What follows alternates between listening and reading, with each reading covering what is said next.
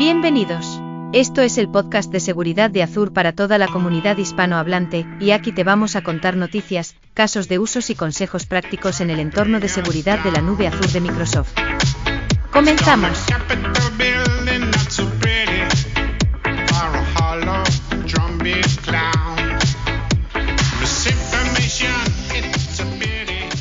Muy buenas a todos, ¿cómo estáis? Bienvenidos a un nuevo episodio del podcast de seguridad de Azure. ¿Qué tal, Javier, Marcelo, cómo andáis? Buenas, buenas, David. Pues nada, aquí estamos preparándonos para las Navidades ya. Pues sí, ya no nos queda nada. Este es el último podcast del año. Ya la Navidad está aquí encima. Eh, como sabéis, bueno, aquí seguimos a tope en cuanto a no hay vacaciones nunca para la seguridad. Yo este año ya me he comido todas mis vacaciones, así que estos días trabajando igualmente. Oye, estoy igual, también, también es mi caso. ¿Qué le vamos a hacer? Pues nada, vamos a ello con el último episodio del podcast del, año. Eh, ¿Qué tenemos, Javier, en el mundo de Sentinel? Uf, pues eh, parece que no, pero siempre digo que tengo muchas cosas, pero es que es verdad, cada mes tengo un montón de cosas que contaros, así que nada, aquí vengo con, he reservado cuatro cosillas únicamente para no extenderme mucho.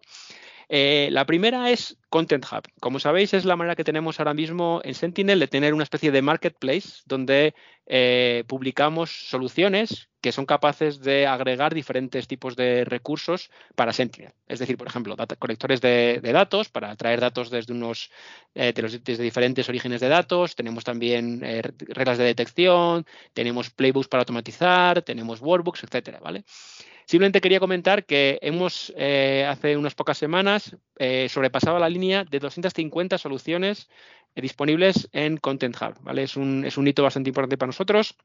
Como os digo, 250 soluciones mm, y además dentro de esas 250 soluciones tenemos 1050 reglas de detección, más de 600 queries de, hunting, tenemos más de 200 workbooks para visualizar vuestros datos, más de 330 playbooks para automatizar eh, diferentes escenarios, con lo cual, bueno, muy orgullosos de que esté creciendo a una manera tan, de una manera tan rápida. Y además eh, tiene también soluciones en diferentes eh, categorías, como puede ser, por ejemplo, temas de multicloud, integraciones con otros productos de Microsoft, integraciones con diferentes dominios concretos, como pueden ser verticales de sanitarias, verticales financieras, eh, temas de compliance también, soluciones que se, que se enfocan fundamentalmente en la parte de, SOAR eh, y muchas otras, ¿vale? Con lo cual, bueno, eh, que le echéis un vistazo al, Content Hub si no lo habéis hecho ya. Tienen mogollón de soluciones para que podáis aprovecharos de ellas y, como digo, sigue creciendo, ¿vale? La, inversión por, parte del grupo de producto de Sentinel sigue siendo muy fuerte, con lo cual seguimos sacando nuevas soluciones día sí día no. De hecho, una de las soluciones que quería comentar específicamente, que ha salido esta semana, es la sincronización bidireccional con ServiceNow.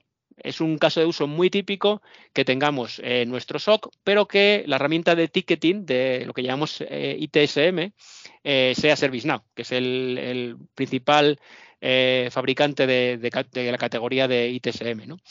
Entonces, bueno, hemos creado un conector que básicamente lo que hace es mantener una sincronización bidireccional entre ServiceNow y Sentinel, con lo cual cualquier cambio que haga un analista eh, en Sentinel se va a ver reflejado en su ticket correspondiente en ServiceNow y viceversa. Si hay alguien que hace un cambio en el ticket de ServiceNow, automáticamente se traerá ese cambio para que se refleje en el incidente en Sentinel y sea visible para el analista. Eh, con lo cual, bueno, hemos sacado esta solución esta semana echarle un ojo, probarla y darnos feedback al respecto. He puesto el, anuncio en el, link que veréis, en, el, episodio para que podáis consultarlo.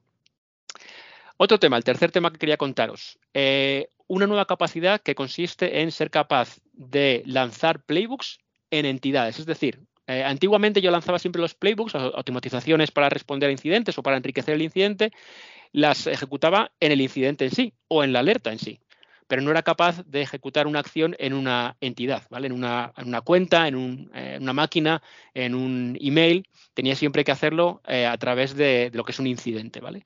Ahora hemos habilitado la posibilidad de, como digo, eh, correr o lanzar un playbook en una entidad. Es decir, imagínate que quiero, por ejemplo, bloquear una cuenta, ¿vale? Lo único que quiero es coger esa cuenta, hacer clic derecho y automáticamente puedo eh, ejecutar el playbook que lo que hace es bloquear esa cuenta o resetearle el password o lo que quiera, lo que os imaginéis, ¿vale? También, por ejemplo, con, con, eh, con hosts, con servidores, lo típico sería a lo mejor eh, hacer una, un aislamiento, ¿no? Decir, oye, aislar este host para que el posible, la posible infección que tenga no se expanda a través de mi, mi compañía. ¿Vale? Con lo cual, bueno, esos son diferentes casos de uso que, como digo, ahora se pueden ejecutar en entidades. También, por ejemplo, con IPs, ¿no? También sería otro, típico caso de uso, con URLs. Por ejemplo, hacer el típico chequeo con VirusTotal para ver si esa IP o ese, hash de, fichero es algo que es malicioso o no. ¿vale? Eso ya está disponible para poder ejecutar. Y la última novedad que quería contar es lo que llamamos Incident Tasks. ¿Qué es esto? Básicamente la idea es que cuando un analista va a un incidente, tiene que tener una serie de, guías o de pasos que tiene que realizar para poder resolver ese, incidente de manera exitosa o para simplemente pasar, eh, pasar ese ticket a un grupo eh, más avanzado que continúa la investigación en él. Entonces, bueno, lo que hemos eh, añadido ahora en Sentinel es que cuando tienes un incidente puedes tener de manera automática ya una lista de tareas que ese eh, analista, que el analista tiene que rellenar una a una, paso a paso, eh, para poder resolver el incidente o para por lo menos seguir eh, los pasos necesarios para que sea resuelto por cualquier otro equipo dentro de la compañía. Entonces, bueno, eso hemos añadido. Hay diferentes maneras de utilizar esta capacidad. Una es directamente el incidente crear una lista de tareas o puede ser automático, es decir, cuando haya una determinada analytic rule, una determinada regla de detección, quiero que siempre se le ponga eh, siempre se le ponga este, esta lista de tareas. ¿vale? Con lo cual, para cada tipo de, detección que tenga, la lista puede ser diferente, como es lógico. No, no es lo mismo un evento eh, de brute force eh, que un, evento en el que, por ejemplo, ha sido una cuenta la que ha sido afectada o un evento de ransomware o lo que queráis pensar. Con lo cual, bueno, eso ayuda, digamos, a mantener ese, flujo de trabajo más ordenado, más estructurado, para que el analista sea capaz de, em, de resolver o de seguir esos pasos que son necesarios para la resolución del, incidente. ¿Qué te parece, David? Eh, total, no, genial. La parte del Content Hub, genial. He visto también el update esta semana, justo ha salido, súper potente ya, un montón de soluciones, un montón de, contenido en cuanto a reglas analíticas, hunting, está súper bien. Eso es, y bueno, si tenéis, eh, si la audiencia tiene más eh, feedback de qué soluciones quiere, eh, estamos abiertos a, oír vuestro feedback y ser capaces de, tapar esos huecos posibles que pueda haber. como digo, ya hay la mayoría de, soluciones o de, los típicos dispositivos que queremos traer datos a Sentinel ya están cubiertos, pero siempre hay nuevos que queremos trabajar en ellos, con lo cual, eso, ser libres de, sentidos capaces de decirnos nuevas, nuevos conectores que queráis y los añadiremos. Y la parte de ServiceNow está en preview, ¿no? Pues la solución está efectivamente en Public Preview. Eh, es la integración que hemos sacado ahora. Eh, eh, dentro de poco pasará a GA cuando tengamos todo el feedback por vuestra parte, por parte de los clientes y los partners, pero ahora mismo efectivamente está en Public Preview. Muy bien, genial. Muchas gracias, Javier. Un placer. Pues nada, yo os cuento un poco, como siempre, la parte de Defender, Defender for Cloud, también este mes os voy a contar algunas novedades también de Defender for Endpoint, eh, que me parecen también súper interesantes. Primero ah, empezamos con la parte de Defender for Cloud. Ha salido una novedad bastante interesante que es la protección para las bases de datos, lo que es eh, para las bases de datos tipo SQL. Como sabéis, hasta ahora teníamos una protección para SQL, donde tú habilitas la protección por la suscripción, eh, te protege todas las bases de datos que tienes SQL en la suscripción, luego también la puedes habilitar solamente por, por recurso en vez de habilitarla por toda la suscripción.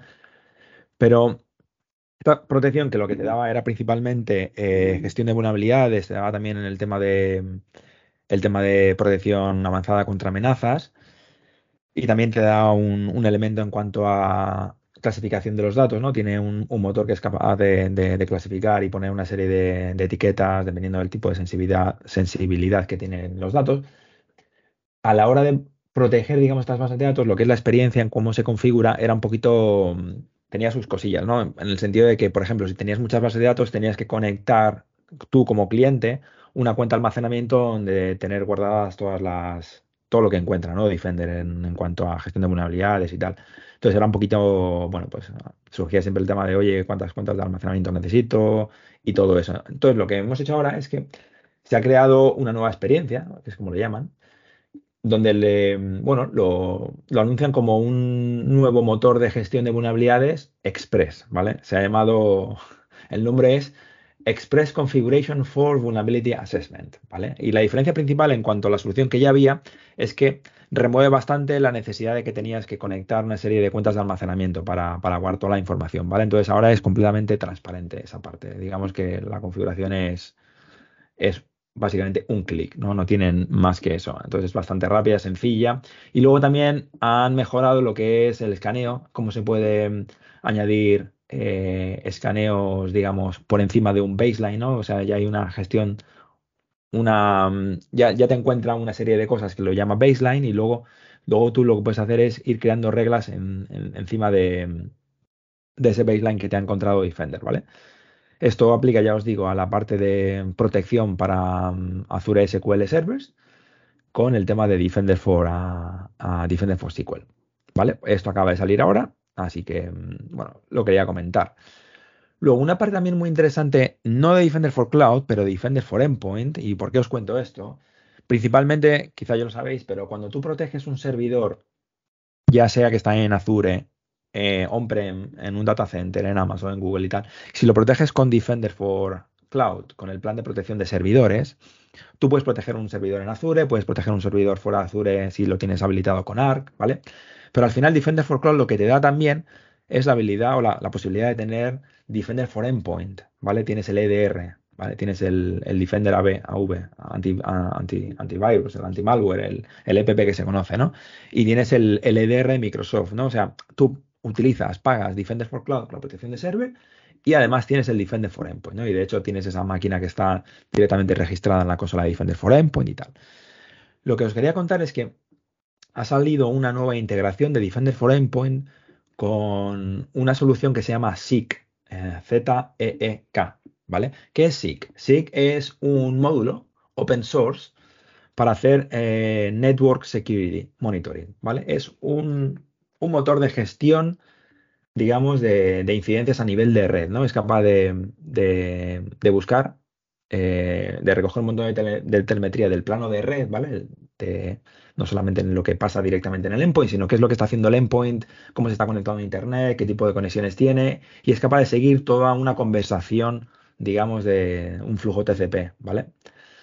Entonces, lo que estamos haciendo en Defender, Defender for Endpoint, es integrarnos con la solución de SIG, que es este módulo que ya os digo open source, que es uno de los, una de las soluciones líderes en cuanto a open source Network Security Monitoring, para mejorar varias cosas en cuanto a detecciones en Defender for Endpoint. ¿vale? Defender for Endpoint ya era capaz, de, recoger un montón de telemetría del, plano de red, ya tenía una serie de disectores y de parseadores a nivel de, de red, ¿vale?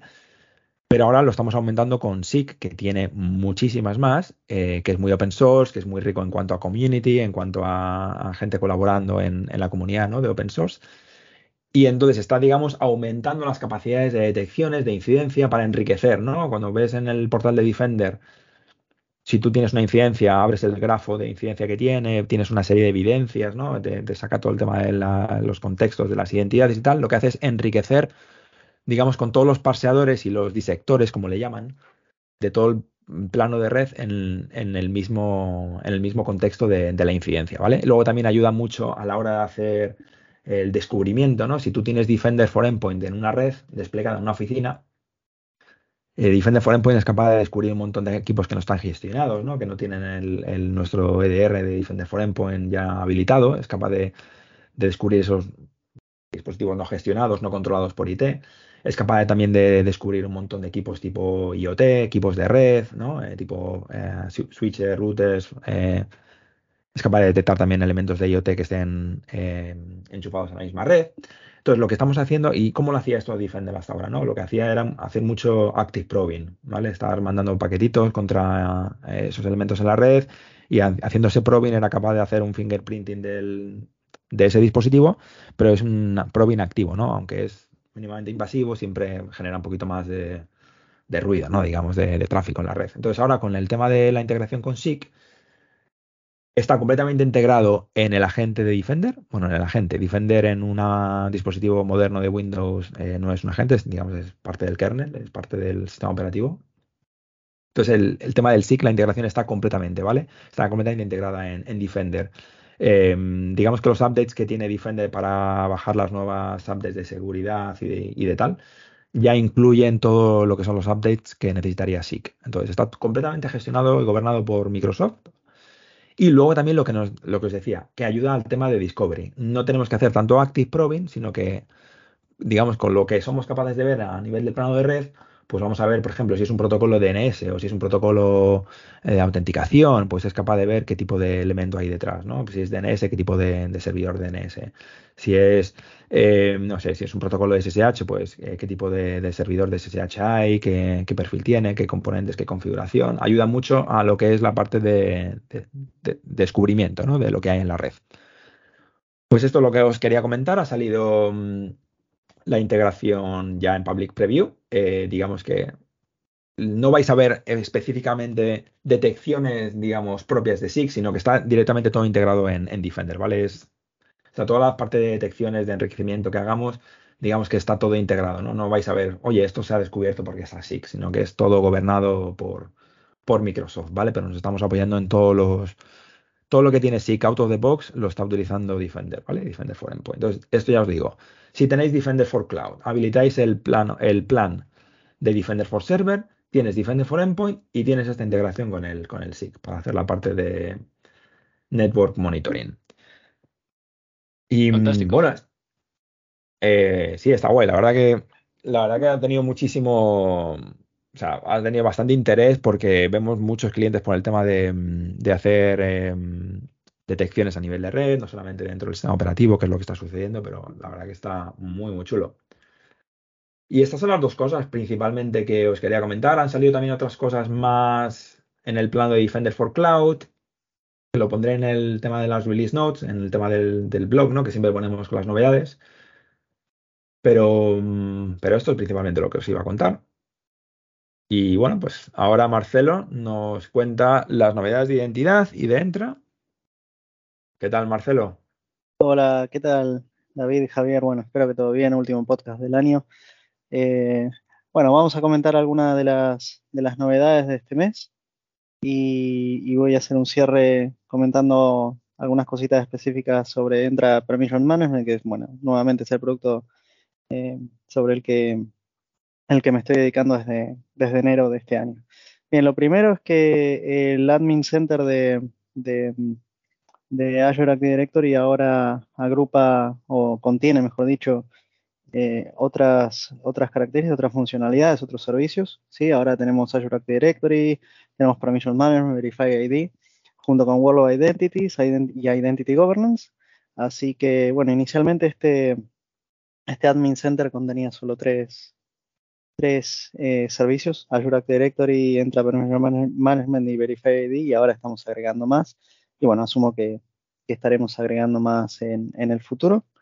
Lo segundo es que estamos mejorando todo lo que es el company branding de cara a las personalizaciones que, permitimos en, cuanto al sign-in en Azure Active Directory. Esto es algo que estaba, es, algo que se estuvo pidiendo mucho, sobre todo por parte de la gente, los clientes que, que en el pasado eh, estuvieron migrando desde soluciones de federación como ADFS hacia Azure Active Directory. ¿Por qué? Porque lo que solía pasar era, o lo, que suele pasar es que cuando, cuando uno usa una solución de federación en general, aplica personalizaciones eh, bastante específicas a, lo que es el formulario sign-in. Y es cierto que en el pasado eh, Azure Active Directory no ofrecía esas mismas personalizaciones avanzadas. Así que bueno, Em, lo que estamos haciendo ahora básicamente es agregar más eh, capacidades, más, vamos a decir, granularidad en términos de la configuración, en todo lo que está relacionado con el company branding en, general. Así que bueno, la idea es que nos acerquemos un poco más para poder cubrir esas necesidades más específicas que, que algunos clientes tienen. Luego la otra novedad eh, que me parece a mí muy interesante es eh, que estamos, acabamos de anunciar em, que vamos a ofrecer recomendaciones de Machine Learning en todo lo que se refiere a Azure Active Directory y Access Reviews. Esto es parte de, Identity Governance. Básicamente el flujo relacionado con esto es que eh, un administrador puede crear un access review para, para proteger o, bien para, bueno, ejecutar periódicamente una revisión de los accesos en, vamos a decir, por ejemplo, un, un, un, access package. Em, luego se hace lo que es el proceso de certificación del usuario, en donde se, se revisa que, digamos, eh, quienes sean parte del scope de esa access review em, se decide, digamos, si, si esos usuarios deben, deben eh, mantener esos permisos o no, en términos de poder seguir accediendo ¿no? a las aplicaciones o demás cosas que puede contener un, Access Package. Y ahí es donde eh, metemos estas, eh, estas capacidades asociadas a Machine Learning. ¿Por qué? Porque como este es un proceso un poco tedioso, la verdad es que con Machine Learning o con las recomendaciones que hace Machine Learning lo que buscamos es facilitarle un poco la vida al administrador o al, owner de ese Access Package, de manera tal de que si vemos que esas recomendaciones realmente son, son acertadas, simplemente las podemos aceptar, aplicar y, sin más, no, necesitamos invertir ningún tipo de tiempo en, ese análisis. Sí, así que bueno, eso efectivamente lo que buscamos es eh, reducir eh, lo que son los tiempos de, eh, en términos de, carga administrativa, que la experiencia sea más, más, más amigable, más, más simple, ¿sí? Así que bien, me parece algo muy, muy, muy potente. Creo que merece la pena, merece la pena probarlo. Así que quien esté interesado, adelante. Y la última novedad es que, bueno, como comenté muchas veces en el pasado, mes a mes estamos agregando muchas aplicaciones nuevas en la galería de, Azure Active Directory para poder integrar eh, y poder utilizar Azure Active Directory como proveedor de identidad. En este caso, una de las más relevantes que, hemos agregado es eh, Amazon Business, ¿sí? Así que, bien, básicamente quien esté usando Amazon, Business va a poder integrar, eh, integrarse con Azure Active Directory para usarnos como proveedor de identidad y de esta manera lo que va a poder hacer es, al igual que con el resto de aplicaciones que ya están preintegradas en la galería, lo que va a poder hacer es poner esa capa de seguridad extra que, ofrecemos eh, a través de características como eh, Conditional Access, Identity Protection y, demás, y demás funcionalidades que ofrecemos a través de, Azure Active Directory cuando uno integra este, este tipo de aplicaciones a través de, la, de nuestra galería de Enterprise Applications. Y bien, lo último que quería comentar simplemente a modo resumen es que eh, bueno, como comentaba recién, ¿no? Eh, hace ya casi un año que me estoy dedicando a, a Permission Management y la verdad es que la verdad es que, lo veo súper bien. Los clientes, la verdad es que están aceptando muchísimo la solución como, como solución de gestión de permisos multicloud, ¿sí? Para eh, Amazon, Google y, Azure.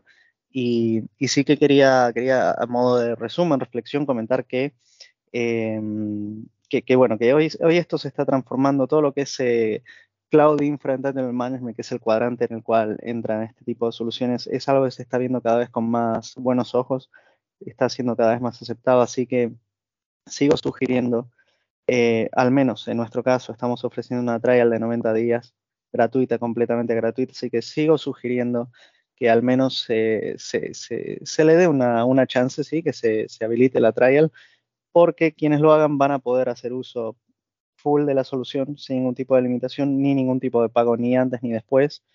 Em, y al menos vamos a poder tener una idea de cuál es nuestra situación en términos de, permisos utilizados versus permisos asignados, ¿sí? lo que llamamos nosotros el permissions gap, eh, y posteriormente bueno, planificar y tomar medidas acordes para, reducir ese, ese gap. ¿sí?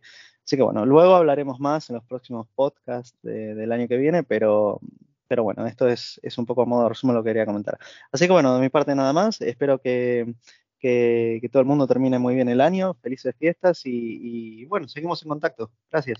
Muy bien, Marcelo, muchas gracias. Súper interesante. Bueno, chicos, pues esto es el último episodio del podcast del 2022. Ya llevamos unos cuantos. Espero que sigáis escuchándolo, que os interese. Y nada, si celebráis las Navidades, pues feliz Navidad, feliz año, que seguro que eso lo celebramos todos. Y nos vemos el año que viene con más, con más novedades. Nos vemos el año que viene y felices fiestas a todos. Un abrazo. Un abrazo a todos. Gracias por escuchar el podcast de seguridad de Azur. Podéis encontrar más información y las notas del episodio en nuestra web en adsecuritypodcast.net barra es. Si tenéis alguna pregunta, nos podéis encontrar en Twitter en Podcast Azurees. La música de fondo es de techmister.org y licenciada con Creative Commons License.